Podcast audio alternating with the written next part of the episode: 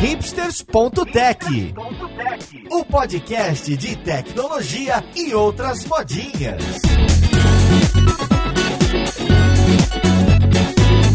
Olá, caríssimo ouvinte, seja muito bem-vindo a mais um episódio do seu podcast favorito. Meu nome é Paulo Silveira, esse aqui é o hipsters.tech.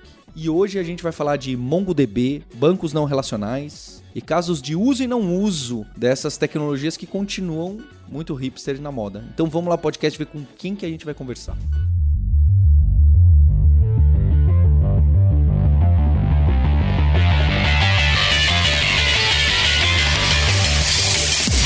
Para essa conversa aqui de hoje, eu tô com o Diego Moreira, que é engenheiro de software especialista na Zaplog. Como você tá, Diego? Beleza, tudo tranquilo e aí? Tudo bem também. Junto com o Diego, eu tô com a Marissa Pimentel, que é Product Owner Senior, também na Zaplog. Oi, Marissa. Olá, tudo bem? E eu também tô com uma desenvolvedora e instrutora da Lura, a Jaqueline Oliveira, que também, ó, tem a área de Java que eu gosto e também é instrutora dos cursos de MongoDB. Como você tá, Jaqueline? Tudo jóia, Paulo? Tudo bem, pessoal? E temos os nossos co-hosts, outros aqui com a Roberta. Oi, Roberta.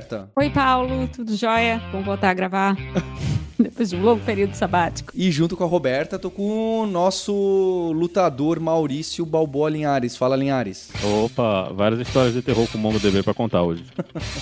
Acho que é isso que o ouvinte está esperando, ou a gente está esperando ouvir essas histórias de terror. Pra gente começar essa conversa, então eu queria saber, acho que o MongoDB não é novidade, nem bancos não relacionais. E eu acredito que nos últimos anos a gente teve um boom de bancos não relacionais, e depois a gente teve uma onda de críticas, né? Porque eu acho que o que aconteceu, e a gente viu muito cenário da tecnologia, foi a adoção rápida, especialmente do MongoDB, né? Teve outros antes que ganharam tração, mas o, o, Mongo pegou muita, muita empresa, muito mercado. Começou a ter muita gente lançando produtos, projetos do zero, usando o Mongo como opção número um, sem nenhuma ou quase nenhuma reflexão. Ao mesmo tempo, é claro, também assim como havia a adoção de bancos de dados relacionais da mesma forma, não é? A gente muitas vezes fala, ah, peraí, eu vou usar essa, eu vou usar Java e Oracle e o front-end de JavaScript Vanilla, por quê? Porque sim, e acabou, e, e vamos tocar o projeto para frente. Então, eu queria entender, eu acho que o Diego, a Marissa trabalhando em uma empresa de logística, né? Qual que é o cenário? E também vocês, né? Acho que a Jaqueline, o, o Linhares, que trabalha também com o MongoDB. Qual que é o cenário que vocês viram e que tinha de problema que alguém técnico virou e falou, peraí, aqui era legal não relacional, aqui é legal o Mongo por causa disso e daquilo. Quando que aparece? Eu acho que essa adesão ao, ao MongoDB que você falou rápida, né? É, aconteceu em outras tecnologias, como por exemplo o Node, eu vi muito esse mesmo movimento, né? Todo mundo do nada criando projetos do zero com Node e tal. Eu acho que para explicar o sucesso do MongoDB, talvez a gente tenha que lançar olhares para os caras que eram os concorrentes dele, para os relacionais, no caso SQL Server, Postgres, é, enfim, é, esses caras sempre foram muito gigantes, né? Sempre foram aqueles caras pesadões. Eu acho que talvez exceto o MySQL ali, que era, um, era mais era um, era um banco mais ali acessível, mas é, esses caras você sempre via rodando em grandes servidores, né? Tipo, sempre tinha lá a torre do, do SQL Server. E o Mongo veio como esse cara ali que você usava via console ali, né? Tipo, é, mais mais acessível, talvez, é, e, e, pegou gosto aí pelo, pelo mercado, e, e, e, vocês sabem que quando o desenvolvedor pega gosto por alguma tecnologia, isso meio que escala exponencial, né? E ao contrário também, né? Temos frameworks aí que nunca foram para frente porque a comunidade não abraçou. Então o Mongo é um caso de sucesso aí, assim como o Node, assim como tecnologias mais que vêm como alternativa a esses caras aí que tem grandes empresas por trás. Marisa, você quer dar qual que é o cenário de uso que aparece tanto aí o, o Mongo explicar o problema de logística aí para depois acho que o Diego falar como, como que aparece? Boa, Paulo. Bom, no cenário da logística, né, a gente vem aí, né, do, do mercado aí super super complexo, muito bem colocado por você e pelo Diego, né, que é algo ali que facilita, né? Então a gente chega ali no momento de, de desenvolvimento e isso acaba facilitando. Então acho que é um dos, dos pontos positivos aí. O pulo do gato na época que surgiu era não ter esquema, né? Que é, um, é uma forma meio esquisita de vender o banco de dados, porque todo banco de dados ele tem esquema, mas né, a gente estava naquela época que você tinha que saber SQL, você tinha que saber dar o create table, né? Você que tinha que entender toda a sintaxe do negócio. E o Mongo se vendia como, ah, você grava o dado aqui e você tira o dado, né? Você não tinha que fazer o planejamento do esquema antes, você não tinha que saber todos os tipos, né? Você podia prototipar a solução sem você pensar no modelo todo antes, que é uma coisa que se você estava trabalhando com banco de dados relacional, você precisava se dar esse trabalho, né? Você tinha que fazer a modelagem de dados, tinha que ver qual era a tabela, os campos da tabela, os tipos do campo da tabela, e no Mongo você não precisava fazer isso, né? Que, era, que na época era uma coisa que era revolucionária. Né? A gente estava acostumado a sempre interagir com o banco, sempre daquela forma estruturada, né? Você tem a tabela, tem os campos, você dá o select, você sabe exatamente o nome dos campos, todos os tipos que estão lá, e no Mongo não era bem assim. O Mongo ele, ele se vendeu muito e ele acompanhou muito essa coisa do Node.js também, porque a gente estava naquela onda de todo mundo usando linguagem dinâmica. Então, você estava escrevendo sua aplicação com, com Ruby on Rails, né? Tava escrevendo a aplicação com Python, estava escrevendo a aplicação com Node, você tinha essa coisa de que, ah, eu estou trabalhando com linguagens dinâmicas, eu quero usar também, né, um banco de dados dinâmico que eu não preciso estar tá definindo tudo o tempo todo. Depois a gente o paga um preço. JavaScript no, no back-end, né, também. É, depois a gente paga um preço bem alto, né, por ter trabalhado desse jeito. Tem vários problemas que esse tipo de solução de trabalhar desse jeito, né, com esse tipo de prototipação sem definir esquema, essas coisas, traz problemas no futuro, mas esse era o grande ponto de venda quando a ferramenta surgiu, né? Você consegue prototipar, você consegue usar a ferramenta muito rápido, muito benchmark meio que de mentira. O pessoal até brincava que o, os benchmarks reais que o pessoal da Mongo tava fazendo, você escrevia para DevNull, né? Você não fazia F5 das coisas para disco, né? E o Mongo ele até hoje, né, o melhor jeito, o jeito de você ter a melhor performance usando o, o MongoDB é se todos os seus dados cabem na memória RAM, né? Se você precisa passivar essa informação para ir para disco, a performance ela cai muito, né? O banco de dados ele não tem a mesma performance, não tinha muito essa coisa de que é bom usar MongoDB quando todos os seus dados cabem na memória, né? Se eles não cabem mais na memória, você vai ter problemas na hora de estar tá usando esses dados. Então foi, foi meio que uma, uma conjunção de fatores, né? Daquela época ali de desenvolvimento web, webscale, essa coisa toda. Tem até o videozinho do webscale, né? Que a gente vai botar como link aqui no episódio para vocês verem quem não pegou essa época, né? Que é, é um, uma, uma, piadinha com, sobre essas coisas, mas foi, foi essa confluência de coisas que trouxe, né? O Mongo, que foi o principal banco de dados no NoSQL, a gente teve outras coisas que vieram depois, mas ainda hoje ele é o mais, o mais falado, né? O que o pessoal mais usa. Então, eu queria só pontuar algumas, algumas coisas que eu fico sempre curiosa. Eu, eu sou a pessoa do, do relacional, né? A gente usa banco relacional e nosso banco até cabe na memória, porque né, ele tem 4 teras e meio. Se você tiver bastante memória, ele pode caber na sua memória. Mas. Tudo cabe na, na memória se você tivesse tanto. é, quatro. Não, então, porque a gente tem um, um tera e meio de memória. Então, um terço, um terço do nosso banco até cabe em memória, mas ele Caraca. não é. É, é, um prêmio, né? Mas ele não é, não é NoSQL, né? É um banco relacional, é um SQL Server. E, na verdade, uma coisa que se, se conversa cada vez mais e que é mais, cada vez mais comum é pensar que, de fato, essa coisa de, ah, Mongo é muito bom quando seus dados cabem na memória, isso não é uma coisa tão rara assim de acontecer. Tem muita aplicação e que a quantidade de dados que você precisa gerenciar em determinados pontos de tempo, de fato, caberiam na memória, né? A gente que escolhe uh, complicar um pouco mais a, a história do storage e colocar em disco mesmo quando não precisaria. E aí o que eu fico curiosa de entender é o seguinte: quando o Mongo surgiu, foi uma febre mesmo, era uma coisa né, diferente do que existia e quebrava um pouco o paradigma, era muito bom para prototipar, para fazer coisas rápidas, sem big design up front, que você não precisa pensar no esquema, você não precisa se preocupar com colocar novos, novas informações no, no dado que você está guardando. Mas aí eu sei que Mongo passou por um período de abalos e, e de críticas, né? Embora o, o Linhares tenha colocado que ainda hoje é o banco NoSQL mais falado, eu fico me perguntando o que que mudou no MongoDB nesses últimos quase 10 anos, né? E, e por que que ele é alvo de tantas críticas e se existem hoje competidores que são uh, que estão aí correndo por fora que poderiam chegar perto, um DynamoDB, ou enfim. Quais são as críticas e quais são as, os possíveis competidores de Mongo hoje em dia, em suma? Marissa, Diego, se vocês quiserem trazer o caso específico de crítica-vantagem, no caso de vocês, é, é ótimo. Jaqueline, você também. Bom, eu na realidade eu comecei a procurar saber mais sobre o Mongo quando eu, no início da, da pandemia, comecei a trabalhar num projeto social por conta né, das famílias sem emprego e, a, e, toda, toda a movimentação que aconteceu e o mercado de TI muito aquecido. E aí os alunos precisavam né, dar um up, no, fazer um portfólio e começar a aprender é, um pouco sobre, de forma geral, API, sobre banco de dados e tal. E as máquinas deles, os computadores, eram assim, não, não tinha uma configuração mínima adequada. E aí o Mongo ele tem uma solução que é bem interessante, que é o MongoDB Atlas, que é um serviço em nuvem que facilmente a pessoa configura e consegue usar lá com a string de conexão e armazenar ali uma quantidade de forma gratuita e começar a aprender, né, a se desenvolver. Então ele apareceu uma solução assim bem atrativa, é, é fácil de integrar com Spring ou com Node, com qualquer tecnologia aí, a gente consegue de forma fácil assim é, fazer essa comunicação e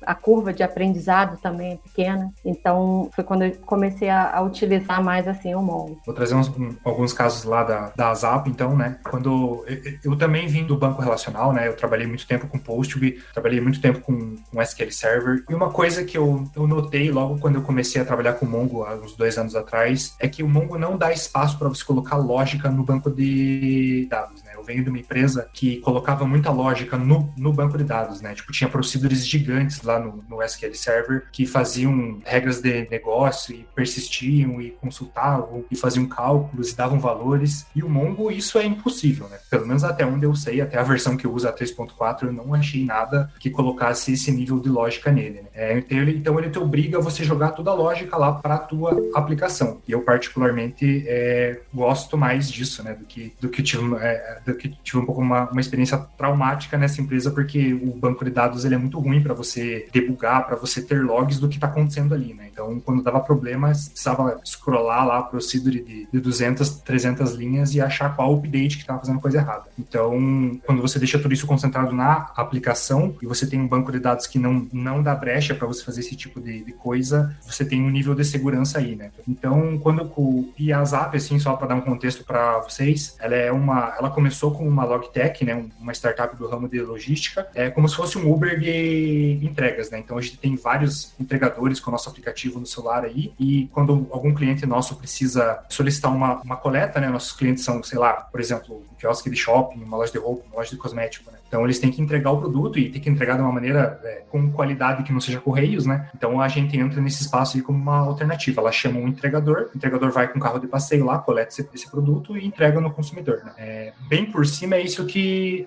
é isso que a gente faz. Então a gente e, e Daí a gente tem uma arquitetura de microserviços, né? E cada microserviço, não todos, mas os que têm persistência, tem um banco Mongo ligado a ele. E os microserviços são 100% Spring Boot. Então, como a própria Jaqueline falou, ele integra muito bem. É, ele usa as próprias bibliotecas do JPA, do Java ali. Então, ele deixa tudo transparente, é fácil, é escalável e, e é rápido, né? Então, a gente usa nesse contexto. Tem um outro cara que a gente usa também, que é um, um banco não relacional, só que a gente não usa muito, ele, a gente não usa ele no contexto de persistência, que é o Redis. A gente usa ele no contexto de cache, um cache para back-end. Então, vou dar um exemplo aqui. A gente está fazendo um processamento de um pedido de um cliente e para processar esse pedido a gente precisa puxar a geocodificação, puxar qual que é a transportadora, se for o caso, né? Qual que é a regionalização do pedido. Então, esse microserviço que está fazendo esse processamento precisa acessar outros microserviços para buscar endereço, precisa bater no, no Maps para puxar a geolocalização. Então, ao invés de sempre consultar os outros microserviços, a gente consulta uma vez e cacheia ele no, no, no Redis. Coloca um tempo de expirar de mais ou menos uma hora para essa informação. E se vier algum outro pedido com aquela mesma regionalização, a gente não precisa bater no outro microserviço que demora mais tempo, vai consumir I.O. e tal. A gente bate no Redis, que ele é super, super rápido, né? Super escalável também, e ele entrega o dado com muito mais velocidade do que se ele tivesse que mandar um REST para outro microserviço que ia ter que bater no Mongo para puxar lá do, do disco. Então a gente usa esses dois caras aí, né? Que eu sei que o Redis também pode ser usado como um banco não relacional. A gente usa esses dois caras em sincronia para ter mais performance no, nas nossas aplicações. Eu fui ler aqui, né? Vocês falaram, o, o Diego falou uma coisa muito interessante a Roberta também. Primeiro que a Roberta falou, não, porque nosso banco de dados tem 4 teras, então dá para muito fácil colocar em memória, né? Aí eu falei, acho que a Roberta tá falando uma coisa,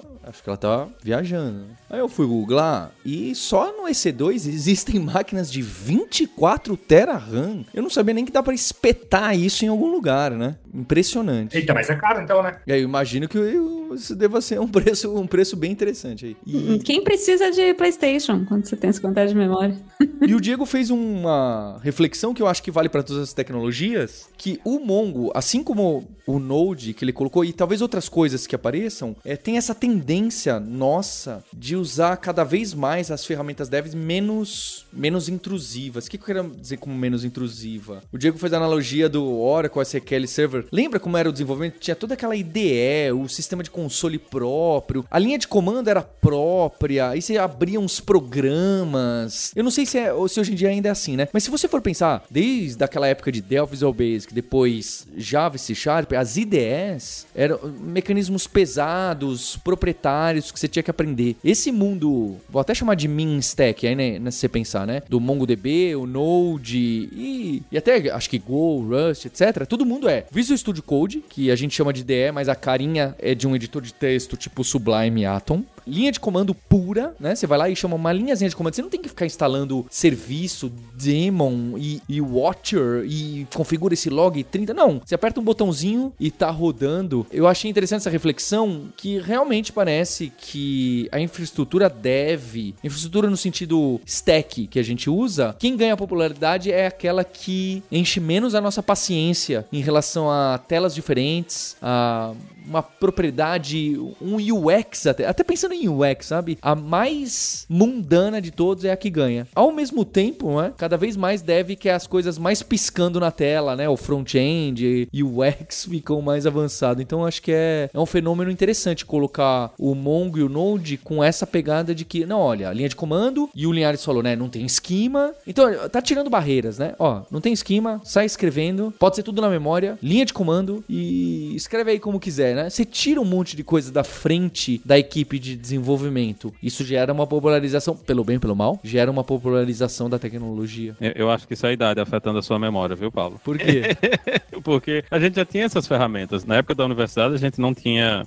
Eu acho que na aula de bancos de dados relacionais, a professora usava Oracle. A gente, obviamente, não tinha como pagar a licença da Oracle, só conseguia usar Oracle dentro da universidade. Então, em casa, a gente usava o MySQL. O MySQL ele tem uma ferramentazinha lá de linha de comando e igual a do Mongo, né? Você dá mais SQL e ele entra na linha de comando, conecta direto no banco de dados e, e você já está lá brincando, né? A gente, inclusive, tinha outras ferramentas, tinha quando você, você fosse trabalhar com PHP. PHP, normalmente, o pessoal pareava com MySQL também. Então, tinha uma, uma ferramenta, o pessoal, tava, via até o pessoal relembrando, né? Isso aí que era o AMP, né? No Windows, que era um pacotezinho que você instalava, que ele vinha com o Apache, o PHP e o MySQL todos juntos instalados. Então, você instalava uma coisa só, uma ferramentazinha só, tinha todas elas ali dentro, né? Então, para quem trabalhava com um banco de dados open source, né, no, no, no PostgreSQL a gente tinha o PSQL, que também é uma, ferramentazinha de linha de comando que já vem com o banco de dados, você não precisa botar nada mais. Né? Você dá PSQL lá e, e, ele vai conectar no banco de dados local da sua máquina. Então, assim, eu acho que essas coisas elas já existiam. Eu acho que teve muito, mais o, o, o marketing do pessoal da Rumongos foi muito importante, né? eles, eles tiveram muito essa coisa do marketing e eles conseguiram se conectar com a coisa do Node.js e das outras linguagens dinâmicas, né? Que o pessoal do MySQL e do Postgres, eles não tinham muito essa visão. Mas em termos de usabilidade de ferramentas, a gente tinha a mesma coisa, né? Não, não era muito diferente do que a gente fazia no Mongo em termos do que vinha no pacote para o que você estava acostumado a fazer no MySQL. Era até mais fácil você usar MySQL que já tinha muito pacote completo, né? Que você instalava tudo na sua máquina e tá tudo funcionando. Eu concordo sim, Liares, mas eu acho que eu quero dizer é mais realmente nesse como que as empresas apresentavam isso pra gente. Porque o MySQL, você tinha aquele EX e tinha o daemon, você dava dois cliques e colocava no sistema do Windows para rodar. E a, mesmo o Java, a propaganda era instala o NetBeans, o server não sei o que, o servidor não sei o que e 30 painéis de controle. Claro, sempre teve a opção linha de comando, sempre dava para escrever no Notepad, dava. Mas eu quero dizer, não era a primeira opção que as empresas respectivas traziam pra gente. Eles tentavam empurrar o toolkit inteiro. Nem, acho que nem por maldade, porque achavam que aquilo era. Tanto que quando o Java começa a chegar mais próximo de o Eclipse e o .NET começa a ter linha de comando mais expressiva, e aí ele vira o jogo com Visual Studio Code total, né? Eu acho que fica mais próximo. Entende? Eu, eu sei, você tem razão. No começo de 2000 já tinha muitas das ferramentas tradicionais, bancos de dados tradicionais e, e devs tradicionais, tinha já se dava para fazer, você fazia, mas não era como era vendido pra gente. O Mongo, pelo que eu entendo, é desde o que você falou, né, o marketing, desde o começo ele fala, ó, dá dois cliques aqui e, e insta, npm install e sei lá, eu que nem sei como é. Dá um apt-get MongoDB lá e tá lá, né, rodando já. Isso. Não que não tivesse pacotes para você lidar com Oracle, tinha, mas não era o quando você procurava o tutorial da Oracle, não era esse, mesmo de Java, não era. Era instala o NetBeans, que hoje que hoje em dia é considerado super pesado. Era esse o discurso. E ali esse, cada vez mais as empresas e os grupos open source vêm trazendo, não, peraí, ó, é aquele de comando, apt-get ou npm ou unzip, sei lá, eu, é, mais próximo do nosso habitat, vou dizer assim, né? É que eu acho assim, você pega um Oracle, por exemplo, né? Pô, o Oracle ele é gigante, cara. Ele tem até solução de front-end nele, se você quiser. Então eu acho que tem uma barreira de entrada, assim, bem grande, assim, né? Pra quem tá começando um negócio, alguma coisa. Eu sempre pego o paralelo do Mongo com o Node, né? Por que, que o Node, né, deu esse boom gigantesco? Primeiro porque usa o JavaScript no, no back-end, né? Ou seja, o cara lá que só fazia front, ele passa a olhar para um código no back ele fala assim, ó, eu entendo isso aqui. E segundo que, meu, você pega os outros é, servidores HTTP ali, Tomcat, mano, o negócio era um elefante, tinha até, ele vinha até com coisa para e-mail já nele, tipo, né, o próprio IS da Microsoft, JBoss, meu Deus, tipo, eu preciso rodar o JBoss para eu subir meu Hello World aqui? Não, né, então você tem um cara ali mais enxuto, que você puxa o que você quer e você configura ele. O Mongo é mais ou menos a, a mesma pegada. Você não precisa de um SGBD para entender o Mongo. Você não precisa ter um cara que manja de SQL para conseguir fazer uma query. Você vai lá, dá db.collection.find, faz a tua query em JSON, todo mundo entende JSON, certo? E pronto, você puxa o dado. Então ele tem uma barreira, ao, ao meu ver, né, que, vê, que, que já trabalhou muito com relacional, que ele não intimida você.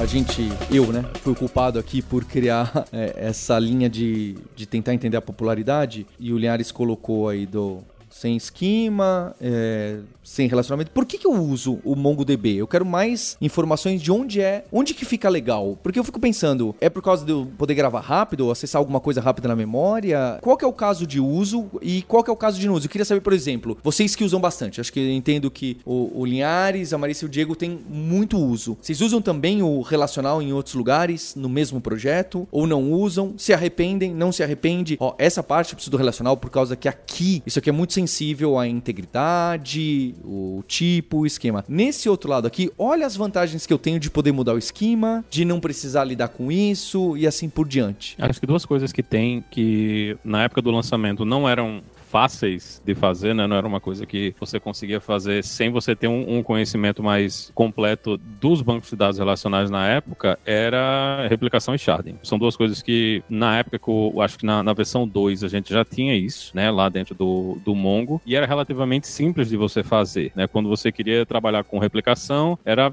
basicamente você levantar uma máquina nova, apontar essa máquina para a máquina original, né, e dizer que a máquina agora é a réplica, né, e, e, ele ia começar a fazer essa replicação diretamente. E você trabalhar com sharding também era muito simples de fazer com Mongo, né, que era mais ou menos a mesma coisa, né, você adicionava novas máquinas no cluster e ele automaticamente ia fazer sharding. Que os clientes que você estava usando eles provavelmente já tinham suporte a esse tipo de coisa, né, era até não era, não, ainda hoje não é muito comum você acessar o, o Mongo diretamente diretamente, né? A maior parte das pessoas que trabalham com Mongo acessam o Mongo através de uma ferramenta de mapeamento. Não é o ORM, né? Acho que deve ser o RD, né? O é mapeamento objeto documento, mas essas ferramentas elas trouxeram esses conceitos, né? Que eram na época, né? Ali no, no, no fim, no, ali perto de 2010, né? 2000 e pouco, quando o pessoal estava começando a usar essas coisas, eram conceitos que a gente conhecia, né? A gente sabia que isso eram coisas que você podia fazer, mas era muito complexo você colocar esse tipo de solução nos bancos relacionais da época época, né? O, o no, no MySQL era um pouquinho mais simples, no Postgres dava um pouco mais de trabalho, e essa parte de sharding era um negócio que exigia ferramentas muito mais complexas para você lidar. E quando você, quando o Mongo chega com um, um, banco pronto, né, já com isso dentro, e o jeito de você colocar isso em produção é muito mais simples do que todos os outros bancos de dados, isso terminou chamando a atenção de muita gente, né? Então, o cara que estava olhando, ah, eu tenho essa cacetada de dados aqui sentado num, num banco relacional que eu não estou conseguindo fazer sharding porque o banco não tem suporte diretamente a isso, eu vou migrar isso aí para um MongoDB da vida que tem suporte direto, eu vou conseguir fazer sharding diretamente lá no Mongo e isso vai facilitar a minha vida, né? Então, para quem estava, principalmente para startup que estava nesse momento de crescimento rápido, né, foi uma coisa que fez muita diferença na hora de decidir usar o, o Mongo em vez de, de outros bancos relacionais. E o Shard ganha muito em performance, né? Você quebrar o banco em pequenos pedaços ali para você suprir uma alta demanda é, faz total diferença. A escolha para você foi essa, Diego? Sim, mas agora eu queria dar o contraponto, né? Queria dizer um pouco onde, onde o Mongo atrapalhou a gente, pelo menos. Aproveita, a aí tem... você vai ter apoio total do Linhares. Pode, pode continuar que você vai ter apoio total. A gente tem um, um microserviço responsável para fazer relatório, né? A, a, lógica que a gente usa é, é, mais ou menos a seguinte: a gente consolida os dados nesse, nesse microserviço, né? Então, por exemplo, ah, quanto que demorou para o entregador fazer esse roteiro, né?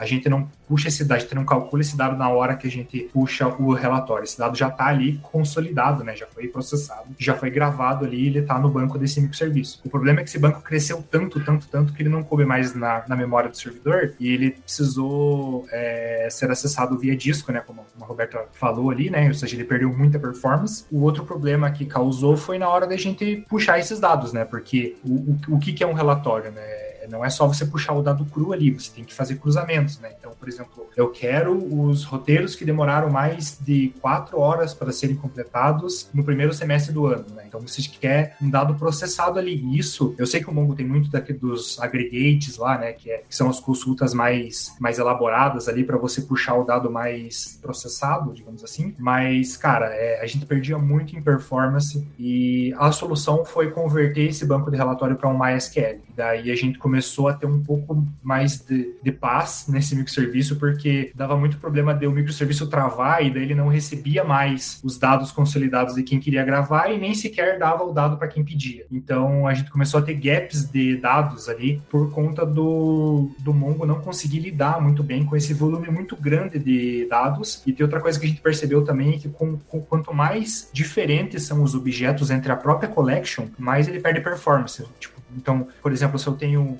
um, dado, um objeto com 10 campos, o outro com 11, o outro com 13, o outro com 7, é, na mesma collection, o Mongo ele, ele não consegue lidar bem com isso. Pelo menos na versão 3.4 que a gente usa, né? Então, hoje a solução foi trazer o MySQL para dentro para suprir essa parte de, de relatórios. Concorda, Linhares? É uma ferramenta ruim mesmo para esse tipo de uso. Tem algumas coisas que melhoraram, né? Na, na última versão, agora no 5, a gente está com, com suporte a, a time series, então se você está trabalhando com métricas, né, baseadas em tempo, tempo, histograma, essas coisas, ele vai funcionar um pouquinho melhor, mas para relatório, definitivamente o Mongo é, é uma, uma solução terrível, né? Dá para você fazer algumas mágicas com os aggregates, com o MapReduce, inclusive é aí que tá os Stored Procedures do Mongo, né? Tem uma, a gente tem uma, uma collection especial lá que é a System.js, que você pode gravar uma Stored Procedure lá, né, para usar no, no, no MapReduce, para usar quando você está fazendo consultas, mas é, é, um negócio que pouca gente usa, né? Mas dá para você ter uma coisa parecida com Stored Procedures no, no, no, MongoDB também. Então tem, tem, Legal. tem é tipo, casos. É tipo um né? script daí que você usa? É como se fosse um é, script. É, em vez de você, quando você vai fazer o MapReduce, em vez de você mandar a função todas as vezes, você pode gravar a função nessa coleção System.js e mandar ele chamar essa função diretamente no MapReduce, né? Você não, então, se você tem uma função que você está sempre usando, você não quer mandar, ou a função é muito grande, você não quer estar tá mandando o tempo todo, você pode gravar ela nessa coleção e, e fazer a chamada por ela aí. Então dá para Não é a mesma coisa de Stored Procedures, né? Mas é parecido, né? Dá, dá para você fazer coisas parecidas parecidas lá. Sempre tem um cliente querendo usar o novo modelo de banco de dados do jeito antigo. Eu acho que a gente, a gente o Rafael Ponte, né, que é nosso ouvinte aqui, ele vai gostar de eu estar falando um, um absurdo desses aqui, mas existem casos. Tem casos onde, onde realmente vai ser muito mais rápido e muito mais eficiente você escrever uma story procedure que vai rodar direto dentro do banco, onde ela não precisa estar indo e voltando para fazer o processamento da informação, rodar isso diretamente dentro do banco de dados. O que a gente tem que ter consciência que são casos e casos, né? Tem contexto onde isso faz sentido, né? No Mongo, na maior parte das vezes, é quando você tem uma função muito grande que você não quer estar tá mandando o tempo todo, né? Ou, ou, uma função que vai ser chamada por múltiplas aplicações, então você não quer é, copiar essa mesma função em vários outros lugares, então você grava essa função direto no banco e usa ela diretamente no banco, né? Mas você tem que, a gente tem que sempre estar tá considerando as vantagens e desvantagens de estar tá tomando essa decisão, né? A gente não pode simplesmente resolver que, ah, eu vou fazer isso aqui agora, vou programar tudo em Storage Procedure dentro do banco de dados. Não, também não, não dá para trabalhar trabalhar desse jeito. A gente tem que entender um pouquinho. É.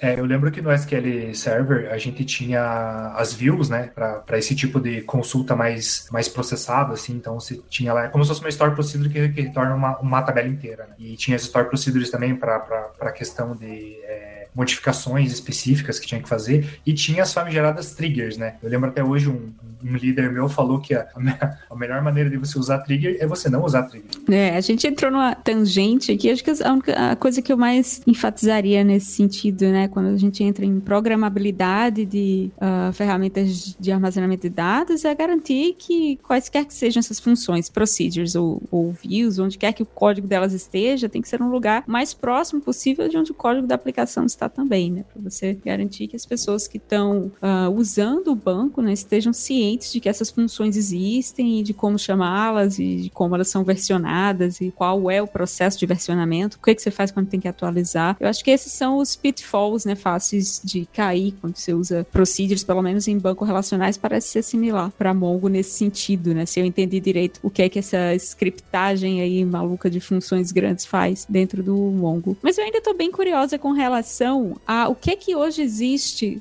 que está correndo por fora junto com o Mongo, né? Porque Mongo está fazendo 14 anos quase, né? Não é pouco tempo. Olha né? só. É, primeira versão, 13 anos. Primeira versão legado, de 2009. É legal.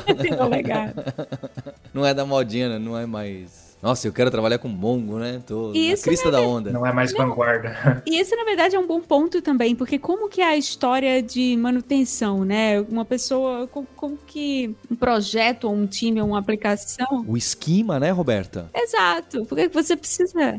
Não, você precisa atualizar os, os, sistemas de tempos em tempos e, e, enfim, atualizar a versão do SQL Server normalmente é completamente inócuo, né, e transparente, mas Mongo foi inserindo novas funções funcionalidades, e são funcionalidades até, assim, inclusive esquemas, se não me engano, você já você tem a possibilidade de fazer enforcing de esquemas em Mongo já, né, desde 2018. E como que é essa história, já que vocês usam Mongo há tanto tempo, de evolução usando a plataforma? Olha, infelizmente a gente não acompanhou as, as atualizações. Um dos motivos foi que várias queries que a gente usava aggregate, né, o, a versão 4.0, que foi a, pro, é a próxima da que a gente usa, ele mudou um pouco como que ele funcionava. Então eu lembro que a gente fez um teste de atualizar em um microserviço uma vez e ele quebrou. E a gente ia precisar atualizar muitos pontos ali, ia ser um risco meio alto, porque, né, startup pouco braço ali, então a gente meio que decidiu não assumir esse risco e a gente parou na versão 3.4. Mas essa questão de manutenção que você falou, olha, o que a gente faz é backup, né? Então é, a gente tem as rotinas ali que faz backup de 4 em 4 horas, sobe para o nosso cloud e, e, é isso, né? Daí quando algum dev precisa puxar algum desses backups para simular algum bug, alguma coisa assim, a gente só passa uma rotina para apagar alguma informação informação sensível e é isso. Ele baixa o backup e ele está ali com os dados para ele utilizar, né? Isso a gente já meio que automatizou com alguns scripts é, para Linux mesmo, né? A gente usa o S3, então tem a, a, a biblioteca S3 SMD para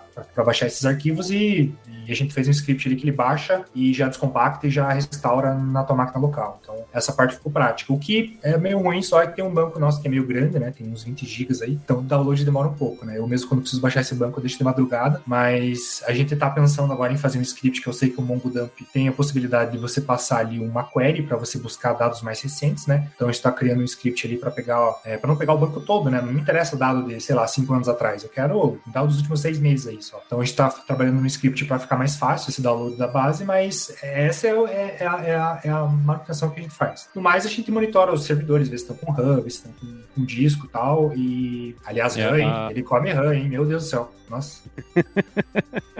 Só funciona se for na memória. Se não for, aí não, não rola, não. Acho que a migração mais mais complicada é, até hoje foi o do 2 para o 3, né, que o formato de armazenamento do banco mudou completamente, né, eles, eles foram para o formato, eu não lembro qual era o nome do original, mas eles foram para o Wired Tiger, que é o, o, formato atual. Era uma coisa que você tinha que fazer, porque as chances da corrupção e você perder dados no formato do 2 eram muito altas, né, então se vocês forem procurar aí na internet, a maior parte das pessoas que vai dizer que perdeu dados usando o MongoDB, ficou com o banco de dados com corrupção de documento, corrupção de, de coleção, provavelmente provavelmente foi no 2, né? Então era, era uma migração que era complexa de fazer, porque tinha essa mudança do formato, né? Mas dava para fazer. Uma dor de cabeça grande, né? Na época que a gente teve que fazer, acho que isso foi 2000 e 2012, 2013, nem lembro mais quando foi que isso aconteceu, mas foi uma experiência terrível, né? E, e nas outras a gente tem essas mudanças de como as consultas é, funcionam, né? Do 3 pro 4 teve muita mudança de, de como as consultas funcionam, e do 4 pro 5 é um pouco menos. Do 4 pro 5 a, as coisas que você vai precisar mudar para migração são um pouco menos complicadas. E, e, isso leva a uma coisa que o Diego falou ali, que era uma vantagem do Mongo, que eu não vejo como vantagem, né? Que é você fazer essas consultas usando, usando JSON em vez de usar uma linguagem de alto nível como SQL. Na hora que você migra uma coisa de um banco de dados SQL, normalmente, né? Pelo menos na minha experiência migrando coisas no, no MySQL, no, no PostgreSQL, a gente não teve muita coisa que quebrou no SQL, né? As coisas que a gente usava, as consultas que a gente usava, elas continuavam funcionando, né? Quando a gente fazia a upgrade do banco de dados. Às vezes a gente queria usar uma coisa nova, queria usar o, o JSON, né?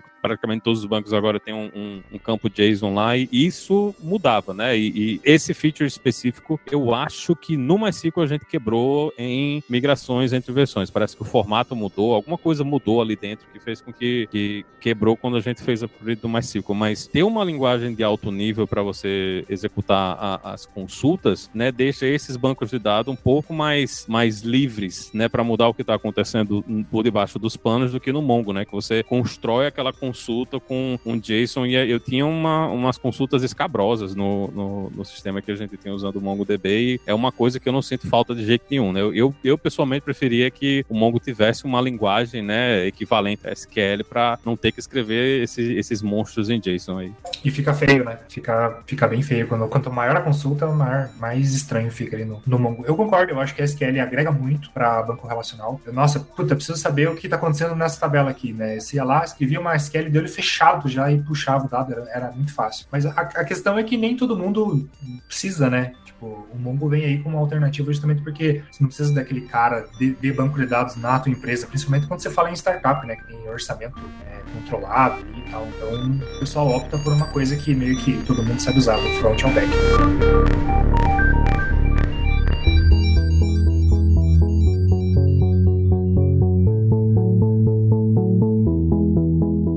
Eu acho que tem um ponto que tem deixado mais visível o Mongo, né? Sempre deixou. Que é aquilo da pessoa aprender a stack inteira com aquele front-end, sei lá, eu, Angular, React View, o back-end Node e a base de dados Mongo. E se vê cada vez mais tutoriais, cursos, formações, full stack com essa cara. Eu tenho certeza que vocês têm muitas críticas em relação a alguém pegar um conjunto de ferramentas, uma stack e falar, vou enfiar isso aqui no projeto novo que eu tô usando sem muito critério. Mas eu queria saber, é tão grave assim? Imagina o seguinte, para quem tá aprendendo programação, para quem tá vendo a primeira vez um banco de dados, é grave, eu vou fazer um sisteminha de cadastro que usa usa um banco de dados não relacional. É, é grave eu usar um banco de dados não relacional, sem esquema, sem chave estrangeira. Depois eu vou pagar um preço muito alto num, num sistema clássico ou não é tão grave assim? Eu sei que é uma pergunta difícil porque às vezes tem mais experiência e vão falar, Paulo, claro que isso não é bom e etc. Mas eu queria que vocês pensassem um pouco na, na nuance. Depois eu não consigo atualizar, depois eu não consigo tirar uma parte, deixar relacional e etc. É, eu queria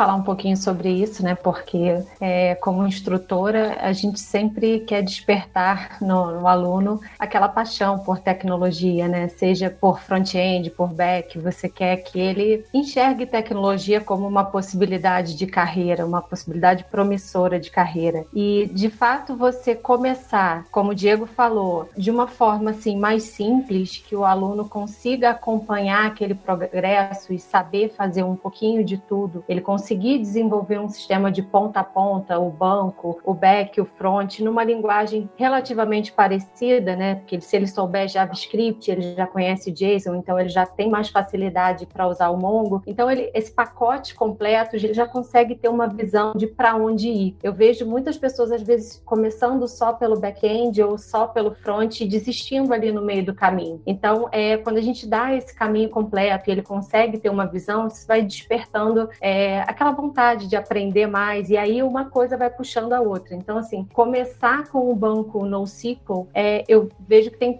pelo menos na parte do ensino, na parte acadêmica, tem sido é, um pontapé assim, inicial que, que é muito importante para o aluno, que aí depois de conhecer o NoSQL, ele vai entendendo as vantagens de usar um relacional e quer aprender o relacional, e a gente começa a comparar e traz essa provocação, né, de quando eu uso um NoSQL, quando eu uso um relacional. Então, assim, de forma acadêmica, eu acho muito positivo a gente começar desse jeito, assim, um baby steps ali, com o Mongo, com JavaScript, o Node, e aí essa stack de, de front também, para ele conhecer o caminho completo, assim. Até porque você com o Mongo, você consegue ter aquela visão de, ah, eu tô com o meu banco na nuvem, eu tenho esse serviço, Atlas, eu já tô colocando meu banco na, na nuvem. Então isso para o aluno, ter isso como portfólio, ter isso como início, é muito importante, assim, eles curtem muito, né? O feedback é sempre muito positivo quando, quando a gente fecha aí esse, esse conjunto. Agora eu quero ver se alguém tem coragem de falar mal aí, porque a Jaqueline tem um ponto muito bom.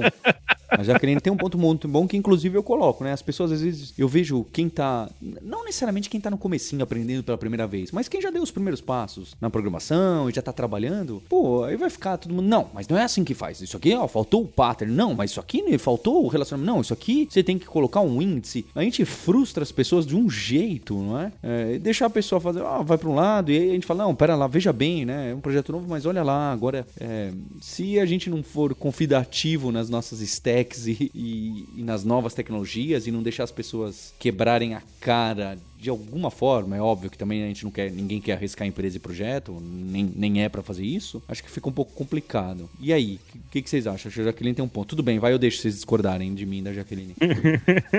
Peguei um projeto do zero e tô colocando Mongo porque é o que eu aprendi, é o que eu gosto, é o que eu usei no último projeto. É, isso eu acho que não tem problema nenhum. acho que o problema é até engraçado que o, o, primeiro projeto com Mongo que eu entrei foi de uma, uma consultoria famosa, né, consultoria mundial, famosa. Inclusive escreveu um white paper sobre o sucesso desse projeto, né? Só que eles, eles nunca colocaram em produção. Eu que coloquei o projeto em produção e foi um terror. Né? Foi uma das coisas mais, dos projetos mais terríveis que eu tive que lidar na minha carreira, porque não foi uma pessoa que estava no início de carreira ou que estava aprendendo colocou. Foram pessoas que tinham muita experiência de mercado, né? Que resolveram que queriam usar essa ferramenta diferente, não consideraram o uso da ferramenta, né? Então, no fim das contas, a gente usava o MongoDB como banco de dados relacional, a gente fazia join das cores coisas, buscava em múltiplas coleções de uma vez só. A modelagem toda do projeto estava bizarra, né? Não é assim que você escreve persistência usando o Mongo. E então eu acho que o, o grande problema não é a pessoa que está começando, né? É a pessoa que tem experiência, né? Que vai usar a ferramenta sem entender como é que a ferramenta deve ser usada. E nos manuais o Mongo ele é, ele é extremamente específico nisso aí, né? Quando você está resolvendo usar o Mongo como banco de dados, ele é um banco de documentos, né? Ele não é um banco relacional. Ele não é um banco onde você vai fazer join entre as coleções, entre as tabelas, né? Se você fosse usar essa metáfora do banco de dados relacional. Então, a sua modelagem ela tem que partir para isso aí. O jeito que você pensa na estrutura do banco de dados é diferente do que o jeito que a gente pensa quando a gente está trabalhando no banco relacional. Eu acho que é, é, inclusive importante esse negócio que a, que a Jaqueline falou, de você ter essa primeira experiência com o, Mon, o Mongo, que é um banco de documentos que eu acho que é um entendimento mais natural, para quem não está acostumado ainda com bancos, a, a pessoa que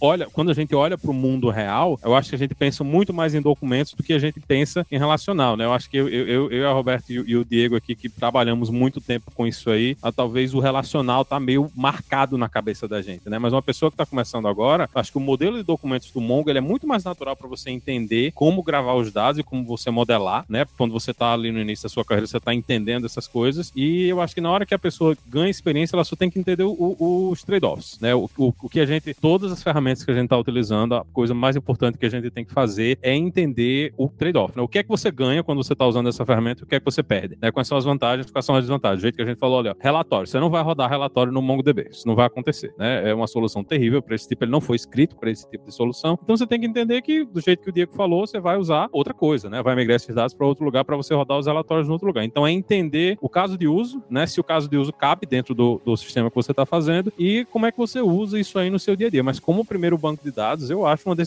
do caralho de você usar o Mongo como primeiro banco de dados, porque a abstração que ele tem é mais natural para uma pessoa que não está acostumada a usar banco de dados, né? Uma pessoa que está começando a programar, está início de carreira, eu acho que é muito, muito melhor né, a experiência. Perfeito, concordo com ambos. a questão do cara que está iniciando ali, né? Ele tem uma experiência full stack, né? Então ele aprendeu front, ele programou as lógicas dele no, as lógicas dele no back ali, e ele, ele consegue usar o banco também, né? Ele não precisa, putz, tem que aprender uma outra linguagem que um tal de SQL para conseguir ver os meus dados. Então, então ele pula um pouco os passos ali, né? Só que o que eu acho que é, não deve acontecer é esse cara achar que ele aprendeu tudo de banco de dados. Uma hora ou outra ele vai ter que entender do relacional, até porque o mercado hoje, principalmente o mercado brasileiro, né, são poucas as empresas que eu vejo que estão adotando o mundo. Né? O pessoal é, geralmente o relacional ainda acho que ganha disparado aí no, nas utilizações na empresa. Então, se essa pessoa quer ir para o mercado, quer seguir carreira ali na, no desenvolvimento, principalmente se ele for escolher um caminho back-end é, ou full stack, ele vai precisar uma hora ou outra pôr os, os os passinhos dele ali no, no, nos relacionais. Sobre essa questão que você falou, ah, o Mongo não, não vai rodar o relatório. É, se for o relatório do jeito que a gente estava fazendo, não vai mesmo, né? Mais simples ali, até, até dá para você é, se debruçar e fazer. É isso aí, é, tem que começar por algum lugar. E essa questão que você falou de, né, você tem que pensar fora da caixa, né, fora da, do teu paradigma do banco relacional ali, eu senti muito no, no começo, né, quando eu entrei na, na Zap, vindo todo o meu histórico de banco relacional, a sorte minha é que eu peguei já os microserviços estabelecidos, os bancos já, já, já, já estavam rodando, eu não precisei modelar nada novo, né. Então eu aprendi ali com o que já tinha e realmente eu precisei pensar diferente e, e até foi uma experiência muito, muito massa, assim, porque eu me peguei, tipo, já, né, como um sênior ali, falando, cara, que massa isso aqui, tá me fazendo repensar várias, várias coisas que eu tinha como batido martelo antes e, tipo, não, isso aqui é diferente, isso aqui também é interessante, é, mas é como o Maurício falou, vai ter o trade-off no futuro ali e a gente sempre tá tentando equilibrar essa balança. É engraçado, a gente fala dos casos de uso e não uso, essa é uma das tecnologias que, banco de dados não relacional no geral, tá, independente se orientado a documento, esse monte de outras opções, que eu continuo continuo, em dúvida, sabe? Eu continuo em dúvida de como que usa, é, quando que eu deveria usar. Se eu fosse voltar a programar, quando que eu ia realmente olhar? Eu, eu fico com um preconceito do tipo assim, eu não ia usar nunca, eu ia ficar só no relacional, porque é onde eu tô confortável e onde me dá garantias, tipo linguagem estaticamente tipada, né? Eu acho que eu ia ficar com esse viés. Então eu queria saber assim de vocês, o que vocês têm hoje? Acho que o Diego já colocou um pouco. O que vocês têm hoje em banco de dados relacional versus Mongo? Que parte vocês jogariam de um lado lado para o outro. Que parte vocês iam tirar do Oracle do MySQL pro Mongo? Que parte vocês iam tirar do Mongo pro SQL? Não necessariamente, mas que vocês falam, ó, oh, teria vantagem esse aqui se eu migrasse. Acho que a primeira coisa que eu migraria seria dados de time series, né? Histogramas. Os dados de eventos que acontecem em um período de tempo. Acho que é uma coisa que faz muito sentido colocar num, num, no banco feito o Mongo, né? Para você coletar. Eu acho que dados que eu preciso distribuir, né? Que eu preciso distribuir em várias máquinas por, por motivos de, de, região ou coisas que eu preciso espalhar, né, pelo mundo, né, eu acho que também seria uma coisa que, que eu colocaria, né, mas eu, eu, eu focaria em coisas pequenas, né, em, em, coisas que não são várias coisas, não, não são tipo, seriam várias tabelas ou várias coleções, né, mas aplicações menores que precisam trabalhar com muitos dados. Esse seria o, o caso de uso principal que eu vejo no, nos usos que a gente tem aqui. Eu gosto muito de, da possibilidade do que o Mongo tem de você aninhar as informações, né? Então você tem a collection ali, mas tem um campo na tua collection que é um detail, né? Então, por exemplo, a gente tem o pedido aqui, o pedido tem uma origem, um destino, né? E essa origem é o endereço, então abre o objeto origem ali com rua, logradouro, é, número, complemento, estado, cidade, e daí abre um outro detail chamado location com a latitude e a longitude. Então a gente pode deixar tudo isso numa collection só, não precisa criar três tabelas, uma tabela endereço, uma tabela pedido, uma tabela lat long, para você botar ID em tudo, para você saber. Então você deixa tudo numa collection só. Isso aqui é o meu pedido. Eu consulto ele uma vez ele já vem com tudo. Eu sei que dá para fazer isso com relacional, mas né, você vai ter que fazer join lá, como o Linhares estava falando, que o pessoal estava querendo fazer join no. É, e o que eu passaria com certeza para relacional é, é relatório que precisa fazer, puxar informações de vários lugares, né? Como eu já falei ali, a gente tá usando MySQL para isso porque o Mongo a gente quebrou a cabeça e não conseguiu resolver. Isso já me ajuda bastante, tá? Já de enxergar onde vocês colocariam cada um, acho que me ajuda bastante a, a refletir, não é? Eu imagino que também que se vocês tivessem feito diferente, vocês também iam ter arrependimentos, não é? É um pouco difícil essas decisões, esses trade-offs. Então, queria agradecer a participação de vocês e deixar aí o recado, né? Parece que o Diego e a Marissa tem vagas para dev back-end e para quem quiser aí se aventurar com Mongo e com com outras coisas. Também tem ali na, na Zap, vou deixar o link, certo, Diego? Isso. É, temos vaga para é, Dev Java Backend, Pleno Senior Junior, para o XUI Frontend também, tem para agilista, tem só entrar lá, zaplog.com.br, trabalhe conosco, e é isso aí, pessoal. Vou deixar também os links dos cursos que a gente tem informação de Mongo e de Java e de outras coisas que a Jaqueline tem participado. E fica aqui o meu agradecimento a você ouvinte pela audiência, pelas cinco estrelinhas aí no iTunes. E a gente tem um compromisso na próxima terça-feira. Hipsters, abraços. Tchau. E a Lura está cada vez mais conectada com as empresas com o mercado de trabalho. Então você ouve bastante o Hipsters aqui. Diversas das empresas que participaram não são apenas clientes e, e possuem licenças da Lura para seus colaboradores e colaboradoras, como elas também cocriam conteúdo, não é? É o caso da ThoughtWorks, do Nubank, de diversas outras empresas que têm algumas das formações, como de Data Mesh, de Clojure, de Flutter, foram criadas junto com especialistas que trabalham lá para deixar o conteúdo ainda mais próximo das necessidades e realidades do mercado de trabalho. Fica o convite para você conhecer as formações da Lura lá em alura.com.br barra formações, que vai ter muita coisa que a gente passa por aqui no Hipsters. Valeu! Você ouviu o hipsters.tech, produção e oferecimento alura.com.br. Mergulhe em tecnologia. Edição Radiofobia Podcast e Multimídia.